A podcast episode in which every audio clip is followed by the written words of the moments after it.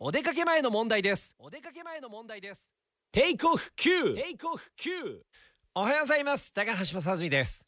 今年の冬はそんなにこう寒くなかったですがただいつもの冬と違って今年はですね鍋の回数が非常に多かったです。ねこれなぜかなとかまあまあ考えても、まあ、簡単だからとかっていろいろあると思いますけれども昨日ね多分まあ今シーズン最後の鍋じゃないかな。もうだって今朝なんかもちょっとこう暖かかったでしょ？ね、ちょっとこうぬるいというか明日もね気温がちょっとこう上がるみたいですけれども昨日も今シーズン最後と思われる鍋。今年ハマったな味噌鍋でございますね。ちょっと味噌濃いめの鍋が今年はねあの我が家のブームとなりましたね。うん。いや終わりです。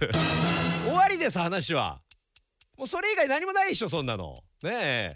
まあ来年は何鍋がブーム来るのかね。いや終わりですね完全にね。